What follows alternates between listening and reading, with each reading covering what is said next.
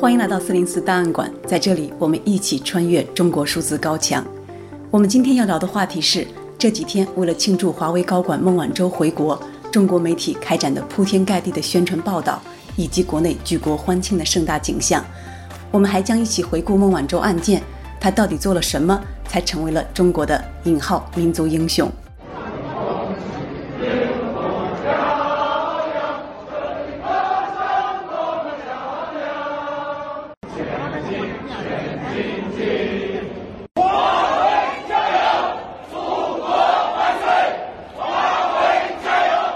大家刚刚听到的是九月二十五日晚，在深圳宝安国际机场迎接孟晚舟的热情群众在机场合唱的歌曲《歌唱祖国》。就在前一天，美国司法部与中国华为公司的首席财务官孟晚舟达成了暂缓起诉协议，撤回了对加拿大政府提出的引渡要求。全球瞩目的孟晚舟引渡案，在历时一千多天后，终于画上了句号。他于九月二十四日在加拿大获释。当天马上搭乘中国政府的包机返回中国，成为这几天国内的最大新闻。本次孟晚舟回国可以说全程享受了最高规格的待遇。首先是中国政府派出了国航大型客机去温哥华，将孟晚舟接到深圳，并由中国驻加拿大大使陪同乘机回国。飞机为了全程避开美国领空，还去北极绕了一圈。据微信公众号“拉上窗帘”估算，这趟专机往返的成本不少于六百万元。这篇文章现在已经被删除。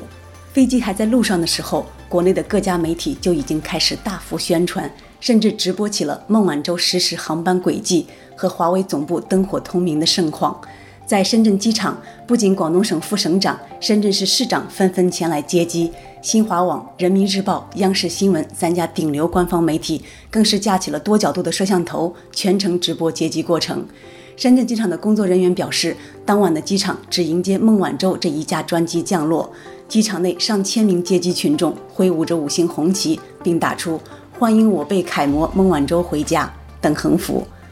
据中国数字时代真理部记录，深圳市的几座主要高楼，如平安金融中心大厦等，当天都接到了市宣传部的通知，要求全楼亮灯打出“欢迎孟晚舟回家”的标语，并取消其他原定的内容。而国内官媒也纷纷利用此次事件，全力宣传民族主义。人民日报将孟晚舟回国事件评论为中国人民的重大胜利。中新网在二十四小时内接连发表了十几篇微信公众号文章进行报道，并配上孟晚舟露出胜利微笑的照片作为封面。新闻联播更是连续两天报道了孟晚舟回国的新闻。孟晚舟本人也高度配合了本轮的爱国主义宣传。他不仅在这几天的公开发言中一再感谢祖国，还不忘穿着一身中国红走下飞机。一名身穿全套防护服的工作人员向未戴口罩的孟晚舟献上了一大束红色玫瑰花。包括央视新闻在内的多家媒体将孟晚舟的发言“引号如果信念有颜色，那一定是中国红”作为了本轮宣传的主要标语之一。我终于回家了。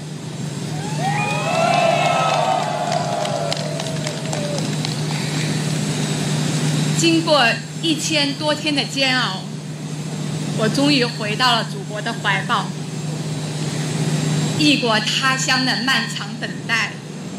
充满了挣扎和煎熬。但当我走下舷梯，双脚落地的那一刻，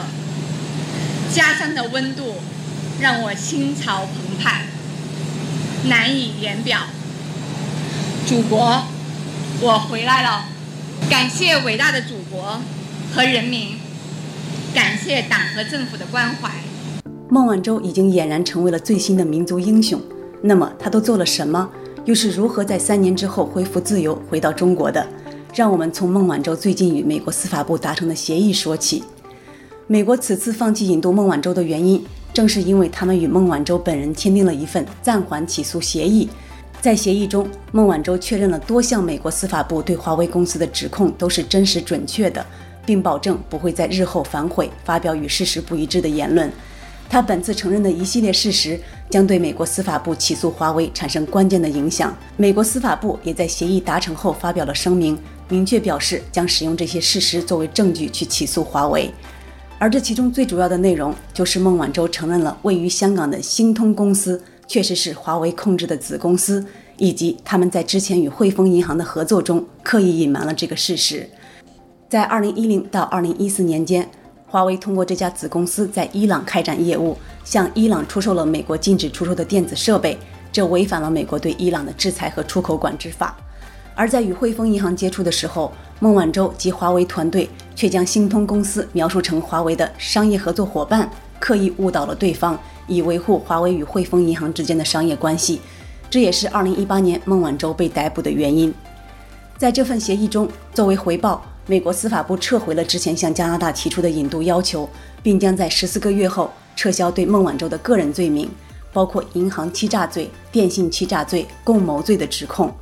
美国刑事律师李远在微信公众号“黑屋议事堂”中评论道：“这种暂缓起诉协议或者刑事公诉程序暂停协议，是美国控辩交易的一种常见形式。”只要被告人遵守协议中的所有要求，法院将会判决案件撤销，被告人将取得无罪的最终结果，无需认罪。这篇文章目前已经在微信平台被删除，我们已经将它收录在中国数字时代四零四文库中。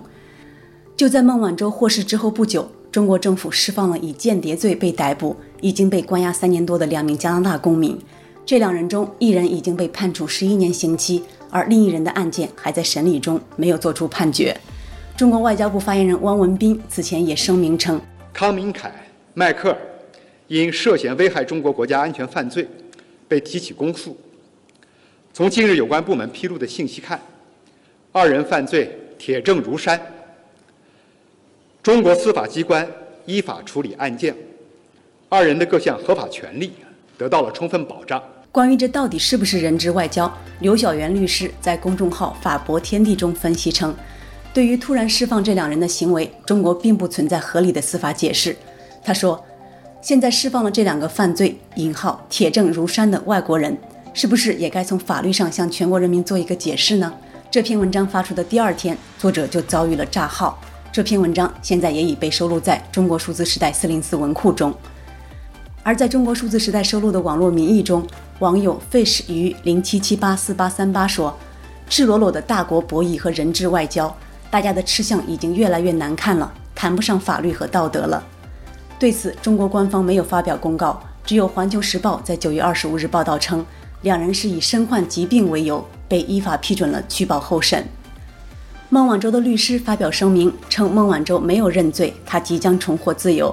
各大官媒纷纷转发这篇声明，却很少提到孟晚舟为自由付出的代价是坐实了美国对华为公司的一系列指控。在她被描绘成为国受难的民族英雄的同时，网友 CowCFJ 评论说：“强大的祖国救回了在国外的孟晚舟，什么时候救救在国内被恒大收割的韭菜？”而网友科克德瑞克克则评论道：“深圳高楼亮大红灯欢迎孟晚舟回家，而东北角的人民正生活在漆黑中，是某种中国特色隐喻了。”有人讽刺说：“这是韭菜欢呼镰刀的胜利。”时评人昌平指出。从网络流传的真理部指令来看，这是镰刀要求韭菜欢呼镰刀的胜利。昌平说，在加拿大购置豪宅获得永居权，是因为喜欢那里的寒冷气候吗？还是喜欢福利国家的高额税收？和很多中国官员和富人一样，孟晚舟当然明白，他在加拿大失去自由之后，能够高调的每次出庭都把通往法院的路当作秀场，是因为这里有人道而独立的司法体制，他不会被突然失踪。不会遭受酷刑，更不会被电视认罪。在这些人的心中，如果信念有颜色，那明明是枫叶红。